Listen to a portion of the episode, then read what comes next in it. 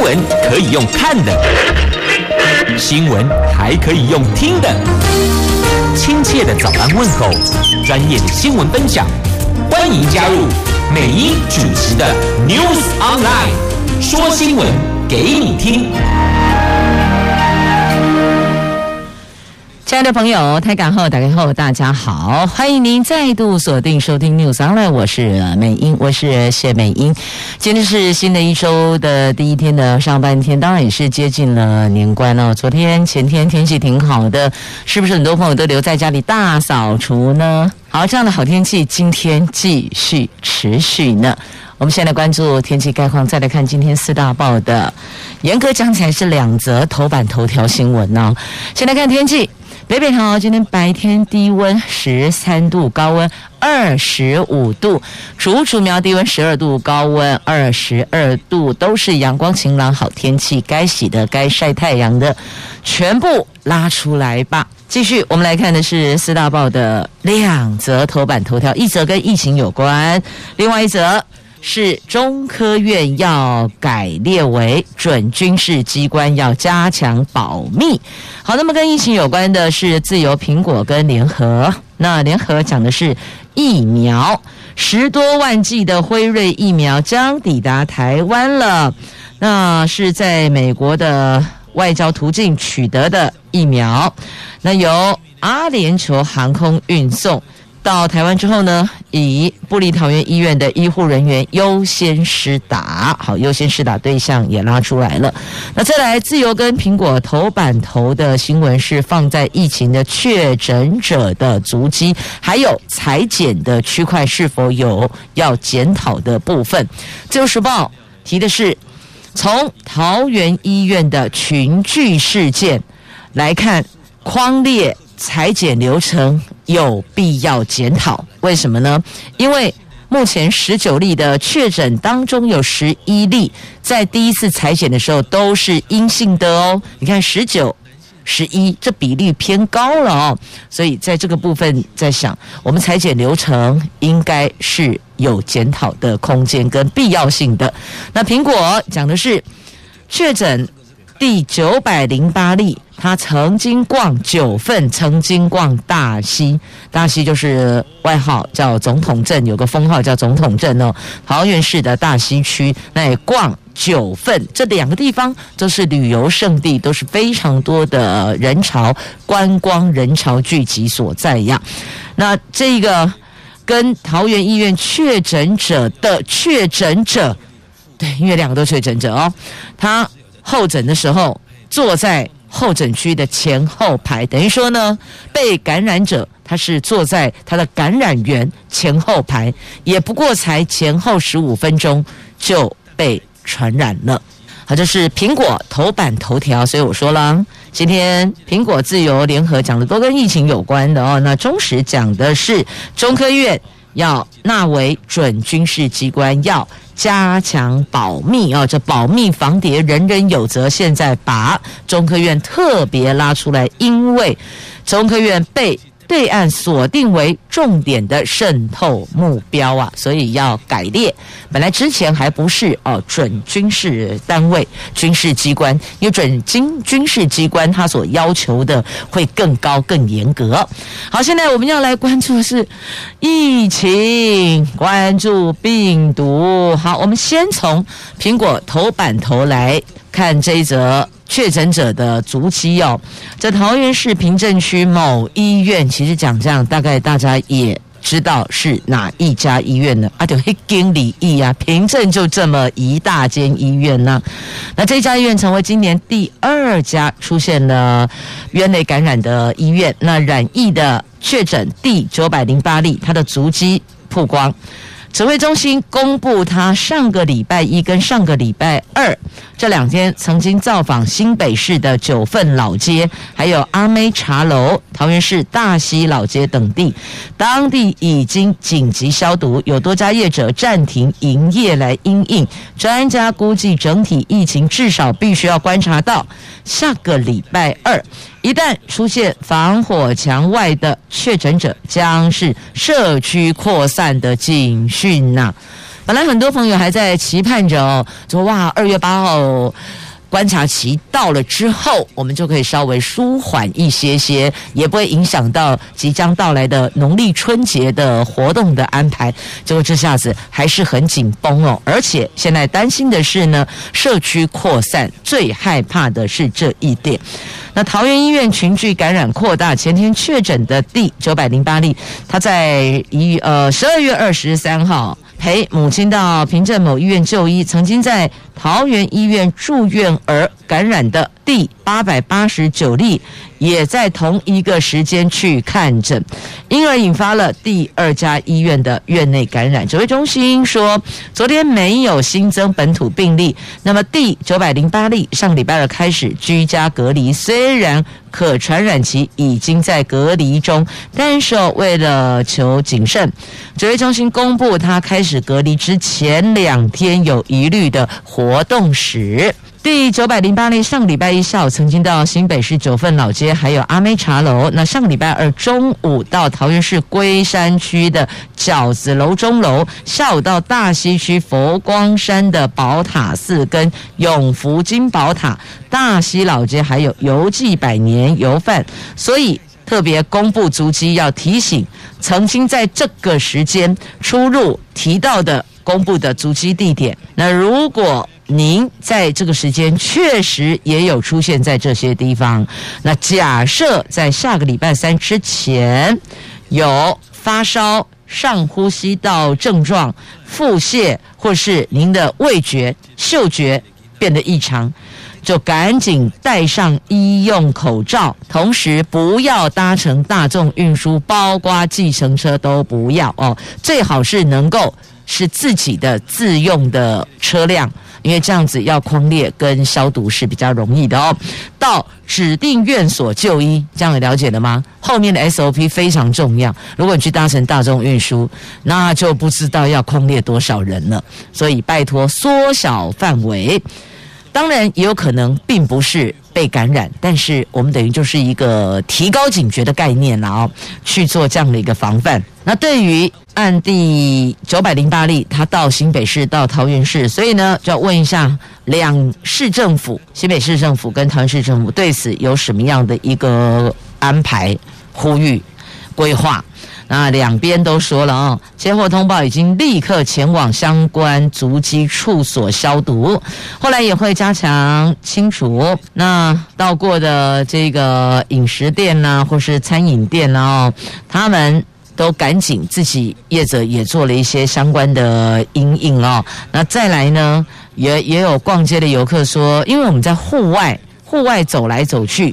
谁来谁去，而且有戴口罩，那所以不会太担心。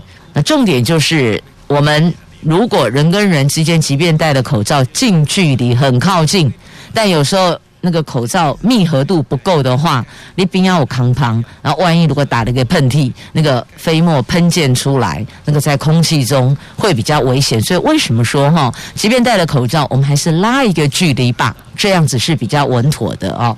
那这个部分就要请所有的朋友们，我们要重新调整。自己的一个习惯，因为我们都还是习惯人跟人要很靠近啊，甚至现在还有人会伸出手来握手，这个也是挺伤脑筋的哦。人家伸出手握手，那你总不好意思跟他说，哎，不要不要不要，现在疫情，那好像又有点怪怪的哦。所以我们自觉的，大家都拱手不握手。所以除了戴口罩、勤洗手啊，还有一个。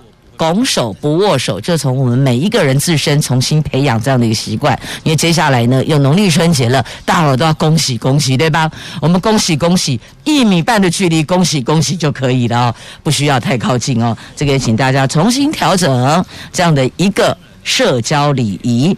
那现在因为确诊第九百零八例，他感染源很清楚，就是。上个月二十三号，他和确诊者第八百八十九例，同时在这一家医院的候诊室内，经过检视影像记录，当时候诊区人并不多，而两个人因为坐的比较靠近，坐前后排，虽然有戴口罩，虽然相处不到十五分钟，但是也无法单凭这一点去做解释，后续还是会做病毒基因定序来判断，但目前抓来抓去，只有可能是这一环，万一如果病毒基因定序抓出来不是同一株，那事情就会大条了哦。好，那疫情观察必须要到二月九号，也请大家多多配合，刚好也运用这段时间培养新的社交礼仪跟用餐卫生习惯。你觉得这样子是不是也是一个很好的时机点呢？重新培养餐桌上的礼貌、卫生习惯，还有社交礼仪，这个。是我们当下可以做的：一来防疫，二来重新检视哪些区块需要再做调整。来看了《苹果日报》头版头条的新闻之后呢，我们今天我们接下来要再来关注的就是框列裁剪流程有检讨的空间呐、桃园医院的疫情群聚事件到现在累计有十九例的本土个案，其中十一例都曾经至少一次裁剪是阴性的，然后后面又确诊，其中有医护裁剪第四次才确诊的，前三次都 OK。没想到第四次确诊了，而且还出现了家庭群聚哦。有医师指，这个显示裁剪及症状恐怕只能提供参考，防堵疫情还是要以隔离为主啊。指挥中心指出哦，桃医专案已经要求接触者无论裁剪都必须要隔离十四天，未来对框列裁剪流程还有接触者的居家隔离做法都会检视是否需要调整呢？那这一次的桃园医院的确诊的第八百五十六例的医师及第八百六十三例的护理师，匡列采检的时候都一采阴性，而且只有自主健康管理，可以照常工作跟接触家人，就没想到后来却确诊了。那确诊第八百六十三例，更是全家七个人当中有六个人确诊。而且其中一名长者还不幸因此病逝。那前立委也是医师哦，林静怡，他说许多个案都是初次采检阴性后几天才确诊。那最近几例比较高龄案接触到。发病时间也比较长，如果病毒潜伏期变长了，防疫挑战就会比较大。显示症状跟裁剪只能够提供参考，重要的是呢，十四天的隔离期要隔好隔满呐。那台湾感染症医学会的理事长黄立明认为，裁剪早就显示它是其实有局限，也是。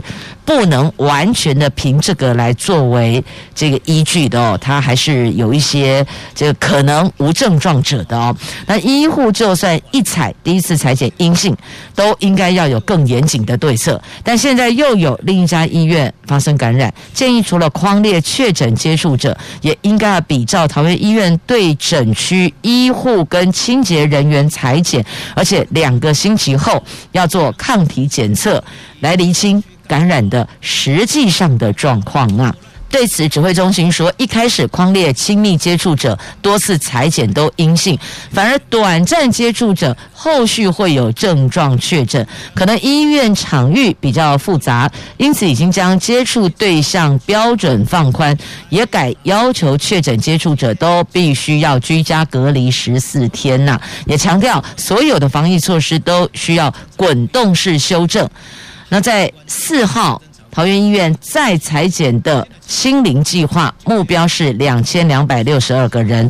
那么在二号会请专家检讨是否扩大，也会评估框列裁减流程有没有要调整的。至于医护家人居家检疫是否要一人一户，则要看整体。居家检疫的量能在检讨，不过现在的确是有医护人员他们提出来了，因为害怕自己把病毒带回家，所以希望能够提供额外的专用宿舍呀。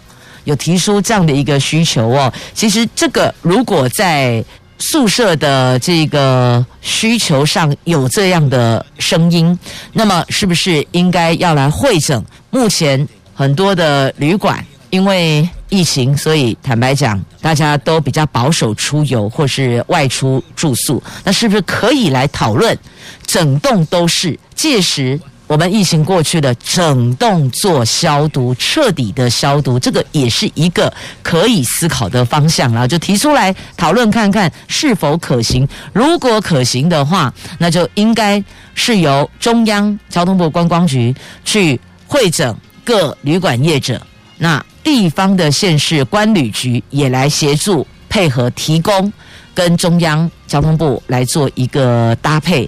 那么，我们开始去寻求，主动出击，询问目前赋闲的旅宿是否愿意业者来提供。那你就不要再提供一般游客入住，都不要了，一般旅客都不要来住，你整栋就是都做我们叫做防疫旅馆啊，或是就整栋提供给医护人员居住，或许这个也是可行的。类似这样子哦，那我们就用专车接送的模式，那专车就是全套防护，这个是不是有可以讨论的空间呢？我就提出一些想法，大家思考看看。因为毕竟我们不是专业人员，所以也许我们想的太天真了，我想的太单纯了，所以把想法先丢出来。提供给专业单位来做思考是否可行？如果可行，他们还必须要搭配的配套有哪些？他们才能够去把人力框列出来，把需求的财力拉出来，数字拉出来。这医护在照顾我们所有人的病人的身体健康，我们也得要照顾他们的健康，不是吗？尤其是因为工作，他们不得不站在第一线，但是。也不能够因为这样，我们就贴上有色的标签，亦或者让他们的家人因此而承担了比较高风险。所以在这一块能做的，是不是都应该要去思考可行性呢？好，这是在《旧时报》头版头条的新闻，这个裁剪的流程哦，的确看来是有一些需要再检讨改进的空间呐。我们不断的检讨，不断的改进，就是希望能够把防疫做到更好。没有最好，没有更好，呃，应该讲没有最好，只有更好。对，诶，没有最好，只有更好。大家集思广益，让疫情在台湾退散吧。OK，那继续来关注是联合报头版头条的新闻，跟疫苗有关，当然也会结合中时头版版面，也有提到疫苗的话题时事，一共一起哈，国外啊，我来这边先来跨栏台湾哦，来疫苗快到了，到台湾后，疫苗将优先提供给桃园医护人员施打。这欧盟日前发布出口禁令，禁止的禁哦，禁令，新冠疫苗何时来台湾引发关注喽？那接货媒体接获独家消息后，这个媒体就联合报，联合报说，本报获得独家消息，指挥中心已经透过在美国的外交途径取得十多万剂的辉瑞疫苗，预计二月四号由阿联酋航空运送来台湾。民航局将在今天下午召开内部会议，讨论冷链仓储以及配送等技术问题。那对此，指挥中心说，如果有就来呀、啊。真的有的话，会尽快对外公布。这指挥中心只能这样说啊。那今天下午，民航局确实针对冷链设备等议题，邀请专家举办内部会议，但这个是早就排定好的议程啊。这当然是早就排定好的议程，难道这有临时起意这回事吗？没有啊。那如果真的透过在美国外交途径取得疫苗，这也是早就已经取得签好，钱都过去了，应该是这样子吗？那如果说欧盟日前发不出口禁令啊，我们又透过美国外交途径取得疫苗啊，现在疫苗还没有来啊，现在见报是怎样？联合报全球的阅报率也是很高的诶，你放在头版头，连萧煌奇都看到了，听懂了吗？萧煌奇视障歌手，他都看到了。你觉得欧盟会没看到吗？你觉得对岸会没看到吗？你觉得其他国家会没看到吗？所以有时候我也不知道该说什么才好。虽然我也身为媒体人，但的确有些事情如果不宜及早曝光，安那行不行？点点嘛走，等疫苗到台湾落地为安了。就跟我们钞票落袋为安的概念是一样的，你再来曝光不行吗？但今天联合头版头就该下出来啊，下出来啊！美英马现在传令来关心这类哈，因为我们都是从头版头开始带大家聚焦今天最大条，来继续关注。你看指挥中心他。没有承认，但也没有否认，就是一个标准的不哭不笑不点头也不摇头，就是这样子啊。但我不知道这个曝光之后后续会不会有影响哦。好，那据了解，台湾第一批的疫苗数量并不多，只有十几万剂是辉瑞药厂的疫苗。为了运送疫苗，机舱已经设置特殊冷链设备。至于十几万剂疫苗，医护人员将为列为优先施打的对象，重点是桃园地区的医护人员，医护人员共有六十五万人内，目前取得疫苗数无法全面施打，所以只好拉桃园的医护人员优先施打。那如果照这个逻辑来看的话，桃园医院优先，那么平镇这一家，平镇。某家医院应该就排在第二楼。如果是这样子来看待的话，这叫超前部署嘛。不过因为疫苗施打哦，有十四天，有个十四天才能产生完整的保护力哦。因为有，我看一下我刚在哪个地方看到的新闻，我记得刚刚有说打了疫苗十天后确诊的，有美国的众议员施打疫苗九天后确诊。那这个疫苗要十四天才比较有抗体，所以说了那个防护力还是要一点时间给它去酝酿的，不是马雄组。妈熊就可以这个病毒退散，并没有哦，它还是要有一个时间哦。那到底有效期有多强？这个还需要观察，毕竟疫苗才刚出来，所以很多区块都还是要观察。但至少它有走完了那个试验期的 SOP，呃，动物试验嘛，然后最后进到人体试验，这些都已经走完了，所以基本上。看起来应该危险性不大，但我们要了解是打了疫苗之后，到底它的那个防护期、它的抗病毒力有多强？这个还是要后续再观察哦。好，来继续拉回来看联合头版头条。那欧盟是针对英国药厂跟牛津大学所合作的疫苗发布出口管制，恐怕这个会冲击指挥中心原来定定今年三月要取得疫苗的计划。那没有指挥这呃指挥官陈时中说，还没有接获欧盟限制疫苗出口的消息，但确实部分药厂交货情况是不如预期。原来讲的后来似乎拢。可能无法度那个时间交货给我们，就算我们丢了再多的这个定金或是货款哦，就是疫苗的货款，他们也是交不出货啊。那按照契约，如果没能履约，则不得出货给其他国家，因此确实可能延迟出货，等于说这疫苗。到的时间会再往后延迟啊！那国外争抢疫苗的情况很严重，不是大家在争我们就放弃哦，并不是哦，不是诶，你想要你想要他想要，那我们就放弃，没这回事的。诶，够细命啊，我就先跟你拼命了，对吧？那我们会透过所有可能管道持续努力呀。所以对于。这个在美国通过外交管道取得的十多万剂的疫苗，我们也不证实有还是没有，不否认，但也不承认嘛。不过说出来说话再说回来，十多万剂真的数字很少，我们有两千三百万人呢，所以这个数字两相对照了解了哈，也或许因为因为只有十多万剂，所以人家可能不会因为这样把力气花在我们身上来阻挡疫苗到台湾来，但至少如果真的。这十多万剂疫苗来的话，至少要让医护人员优先施打。不过，全台湾我国的医护人员六十五万人，你说十多万剂真的不够，至少先从比较危险的区域先施打，高风险区先施打嘛，聊胜于无嘛，是吧？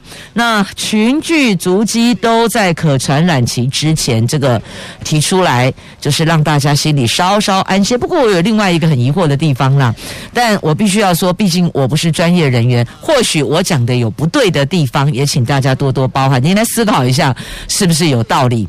因为听到指挥中心公布确诊者的足迹，但没多久就听到地方上人士说：“哦，黑天冷钢琴丢来家消毒啊！”呢，意思是说，指挥中心公布的时间之前，可能前一天、前两天、前三天，他们就已经去消毒了。那我的意思是说，啊，要。公布不就是要请大家警觉那个时间？你有没有去过？同时要大家不要再就断暂时不要再去，不是这样子吗？那不是应该确定确诊者足迹，马上就要同步公布，同时安排消毒嘛？啊，消毒完之后才公布，我也不知道这样的时间点是因为什么而有考量，但听起来就是觉得有点怪啊。既然确定了，就应该赶快公布。你在没有消毒前，不要让大家去，不是应该这样子吗？当然，我们安排消毒人力速度是很快的，但无论是多快啦，你。多一个提早一个小时公布，至少那一个小时就不会有人跑去嘛。我的意思是这样哦。啊，为什么没有马上同时同一个时间点去公布跟安排消毒，而是消毒完毕之后才公布？这个我也不太能理解了哦。但我不知道它的原因点是什么，应该是有考量的原因了。但地方上确实是有传出这样的声音，所以呢也反映出来，是否以后确定之后就赶快先公布了吧？公布至少我们都不会去嘛，至少周。边的民众，大家会赶紧，大家告诉大家，麦 k 黑的收宅还没有消毒。那基本上来讲，应该是说哈，消毒完毕。反而相对是比较安全的，这样的逻辑有没有错误呢？我们这样思考好像对啊，啊，应该是没有消毒比较危险。你消毒完毕之后，是不是相对应该是比较安全的？可是现在发现，交易公布那个地点，无论你消毒的多彻底，两个博爱奇啊，全部变空城了啊！这样子到底这个正确不正确呀？来，继续我们来关注这个疫苗的部分呢，在中时头版有这个欧盟要求疫苗要公平分配给全球。否则的话呢，这疫苗分配不均哦，会导致疫情延长，会拖累每一个国家，这个事情就大条了。这英国垄断疫苗，欧盟管制出口，WHO 生气啦。来看一下这个，为了遏制疫情的蔓延，有多个国家积极的推动疫苗接种计划，但是你要有疫苗才能够接种啊，那还出现了。有富国就有钱的国家，后亚郎的这个富富贵的富哦，富有的富，这种富国垄断的状况，所以呢，世界卫生组织哦，一月三十号敦促英国针对医护人员及高风险对象接种完疫苗之后，就应该暂停施打，以便将疫苗公平的分配给全球。此外，世界卫生也批评欧盟管制疫苗出口的措施啊，令人担忧啊。所以你看吧。这人家都说了哦，这个大难来时各自纷飞，夫妻都尤其如此，何况是这个生死交关。这所谓的富国富有的国家，才没有在管你这个一心救个低啦，心够个低，人讲诶，台语讲诶哦，心够不斗，家里够不走啦。所以，即便欧盟，即便 WHO 怎么样？又生气，然后又如何？那你要看人家愿不愿意配合啊。好，那我们是想方设法哦，透过各种有可能的管道，一点一滴的去把疫苗买进来，然后。我们有优先施打的对象，先后顺序排序出来，然后慢慢的一步一步的来完成它。当然，我们也希望事情能够加快，但你要知道，这种必须要去这个用仰人鼻息，好吧？就用这四个字。其实我们的权责单位也是很辛苦的，而且就是跨部会去做联系的，还是要给我们所有在第一线为防疫工作努力的每一位。无论你是在哪一个工作岗位，我们都必须要向你说声感谢您辛苦了。我们大家一起加油，一起努力。好，来继续看中时头版头条的新闻。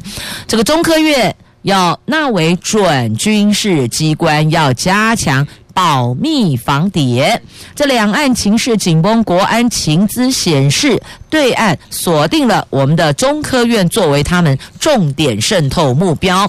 法务部、台湾高检署日前修订相关的办案规定，将已经改制为行政法人非军事单位的中科院，要把它纳为。准军事机关加强联系，并且以涉及国安为由，将中科院关于民用科技研发、销售、技术合作、移转等商商业机密，全部列为法定的重大营业秘密案件范围，要严防共谍窃密。简单讲，叫做保密防谍，人人有责啊。那中科院原来是隶属国防部的军备局，负责国防科技还有武器装备研发。二零一四年四月十六号改制为行政法人，从事武器研发，也投入整合军用跟民用科技的开发。但现在发现了，我们似乎被对岸。锁定为重点渗透目标，因此在这个部分，我们也提供，我们也可以做，把中科院改为准军事机关去加强保密嘛。那中科院不止国防军事机密，也有重大的商业机密，所以要。列为准军事机关，加强强化保护中科院的各项机密，而且因为列为准军事机关，它的商业机密也一并列进来，防范泄密，我们还可以核发侦查保密令呢。所以这么说吧，把它列为准军事单位之后呢，准军事机关啦，之后呢，它所要求的这个保密的门槛就更高、更严格。那这个部分似乎这样子做。也可以保护，也可以保障我们许多的商业研发的机密呀。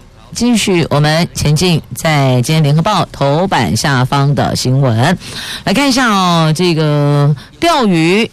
被禁止搭浮具哟，这交通部因此杠上了新北。可是呢，这无法可管的区块却是意外频频啊，不得不列管。这搭乘浮具出海钓鱼，目前。无法可管，但是因为曾经发生意外，而且干扰渔民作业，造成不满，所以新北市府引用《发展观光条例》及《水域油气活动管理办法》，开出了禁钓第一枪，禁止钓鱼，禁止搭辅具出海钓鱼的第一枪，公告民众禁止搭乘辅具出海钓鱼，不料却遭到交通部以引用法源有误而打脸，还通令各县市哦钓。鱼不属于水域游憩活动，交通部最近要求新北市府撤销公告，结果被新北市府给拒绝了，因此双方僵持不下哦。你有没有觉得我们现在的地方政府跟中央还真是热闹滚滚，多有火花呢？要么就是中央杠上了。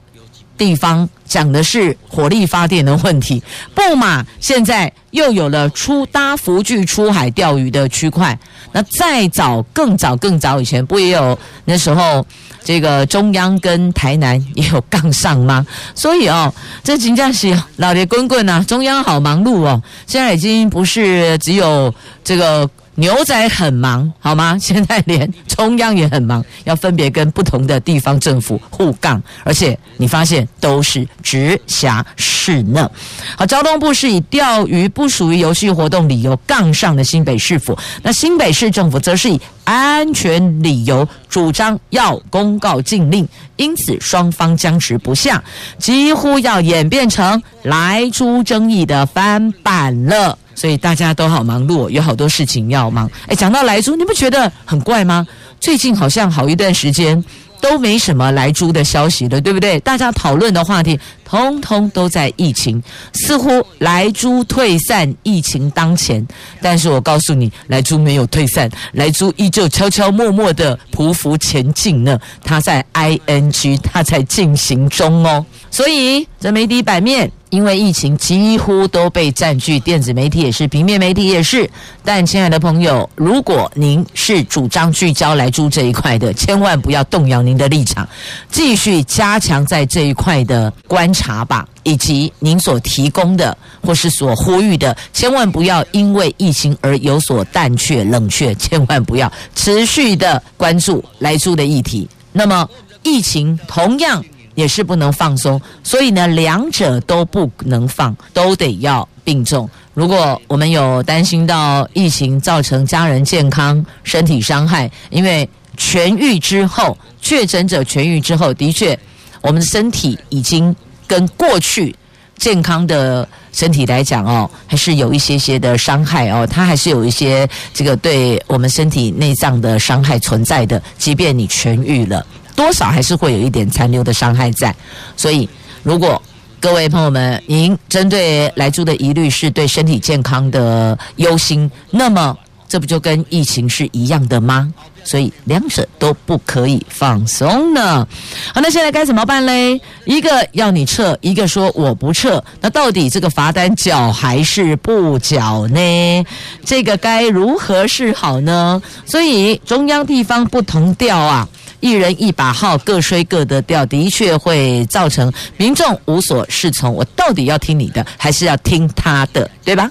就像莱猪那个事件，中央不是就明讲，针对地方的公务人员，如果你怎么样，跟我中央不同调，我就怎么样，对吧？那时候基层公务人员很担忧、很害怕，我到底是要听现在打我烤鸡的老板的命令呢，还是要听我隶属中央所管辖的全国公务人员的指示呢？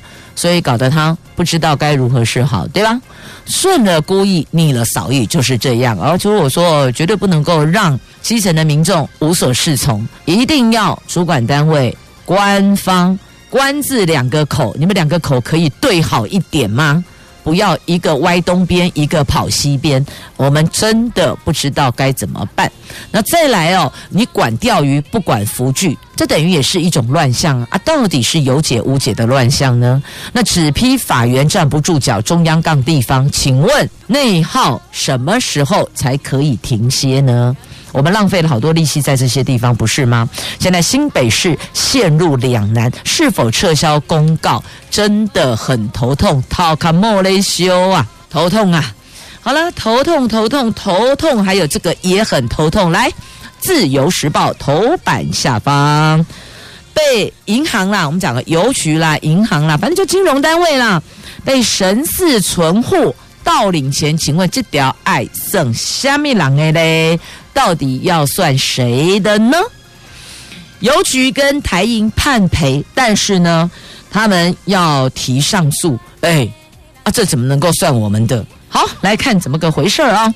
自由时报头版下方的新闻，这歹徒盗走了一名存户的身份证，再找神似这一名存户的男性，因为他是男的，就找男生；女生找女生嘛。哦，找了一个共犯来补办健保卡。到他存款的金融单位，就包括了有邮局跟台湾银行，去办理硬件变更及补发存折，然后就把钱给领走了。所以呢，受害人认为银行没有详实查核身份，导致他的金钱损失，因此提告索赔。我要把这五百多万要回来。那台北地方法院认定这一件盗领手法算是比较常见的犯案手法，可是呢，银行端却丝毫没能预见风险并控管风险，所以呢，就判邮局跟台银应该要全额赔偿给受害男子。而这个案子，邮局已经提上诉，台英则表示将提上诉。哎，我们是因为他有了证件，所以有了证件，我们再做一个 double check，那怎么能够算是我们的疏失？那不就变成他去补办证件的部分那一个？摊位啊，对，咱的国家，咱的政府，你应该要是第一关把关，你没有善尽责任，没有善尽把关责任，怎么会把所有的后续的问题都让银行来承担，让邮局来承担呢？难道你一点疏失都没有吗？他可是补办健保卡来的呢，那你的健保卡怎么给的？我是相信政府啊，对吧？我说的没有错吧？是吧？你看。这两家银行，这两家金融单位哦，点头如捣蒜呐、啊，是是是，没有错，就是因为他带着健保卡来嘛，所以我们才会就根据原来的 SOP 去确认他的身份哦，然后有核对一下长相啊，然后他办了一些其他的变更，这依法是可以办变更的，没有错啊。因为我们常常也要是不，我们常常哦，这个印章不知道丢着丢着不知道放哪里去，可能没去呀，阿喜公安诺安诺哦掉了等等，或者忘了摆哪里，那密码也有可能忘记呀、所以变更硬件变更密码，这个是非常之有可能的啦。所以这个到底该如何呢？该怎么办呢？啊，现在金融单位也觉得他们很闷呐、啊，啊，你前端的不负责，后面的叫我来处理，这怎么对呢？好，对金融单位来讲，好痛哦。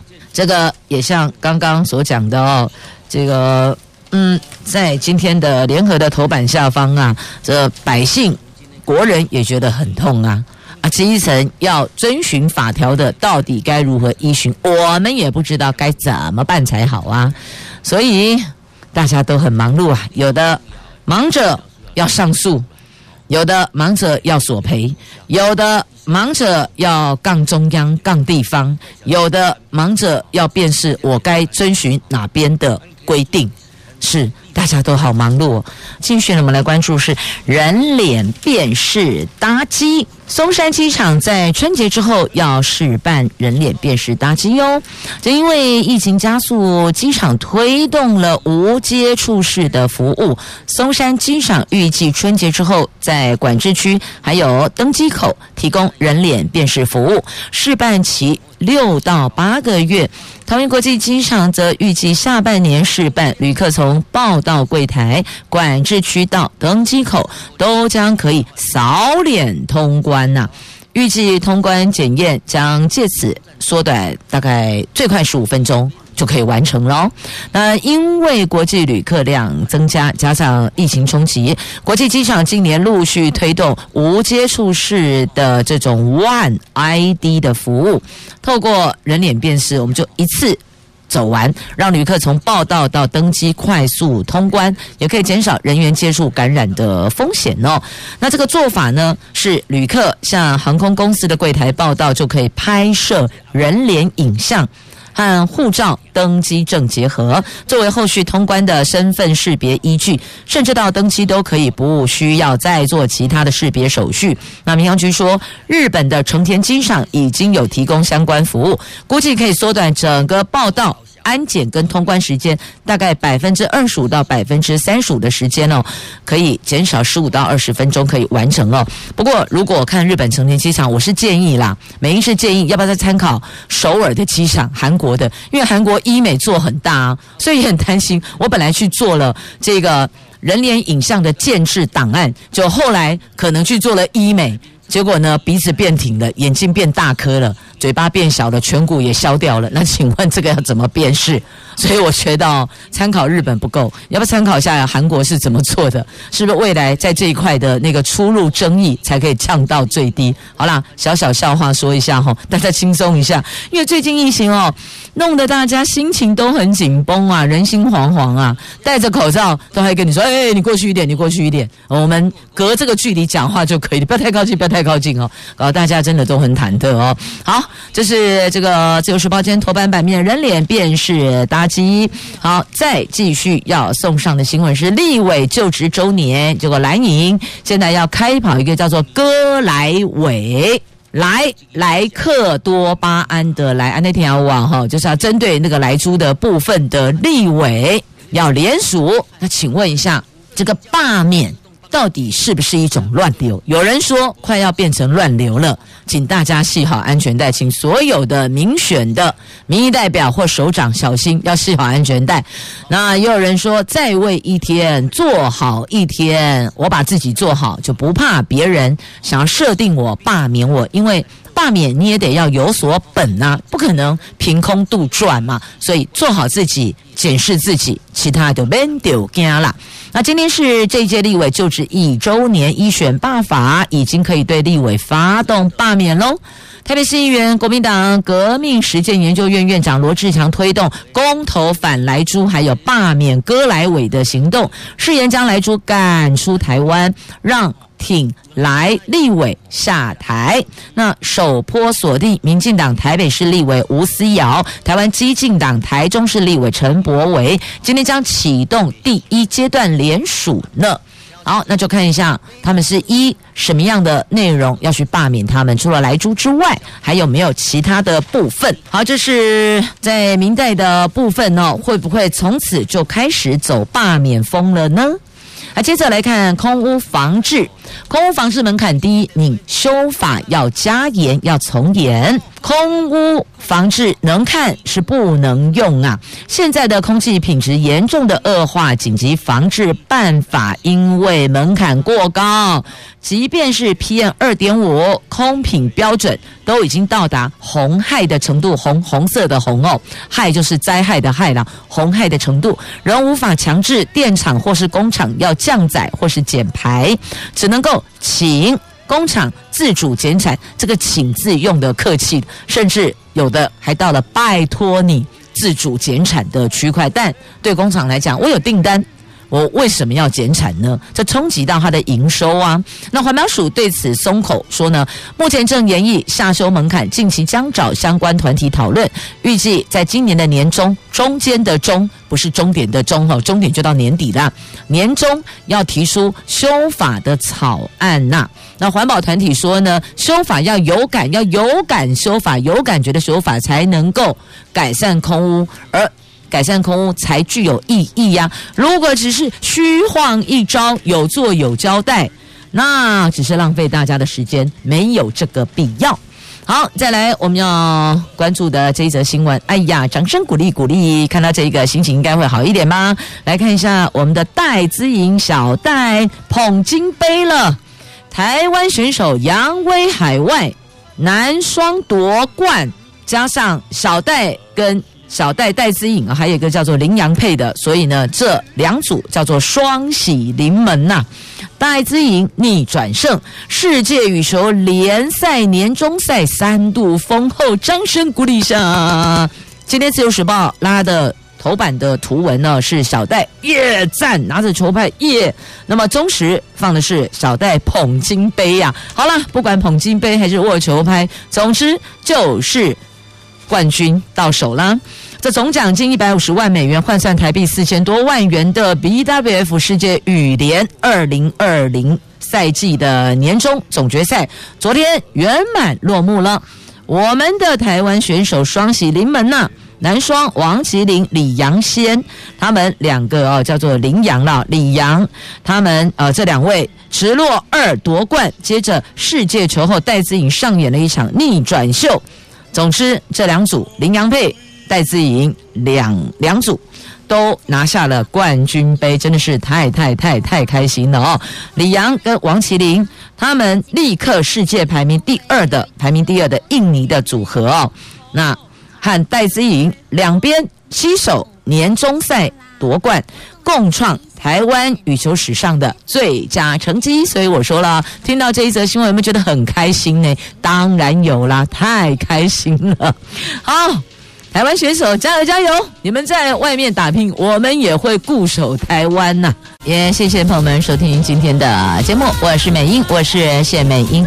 美好的一周就从今天开始吧，祝福你有美好愉悦的一天。明天上午我们空中再会了，拜拜。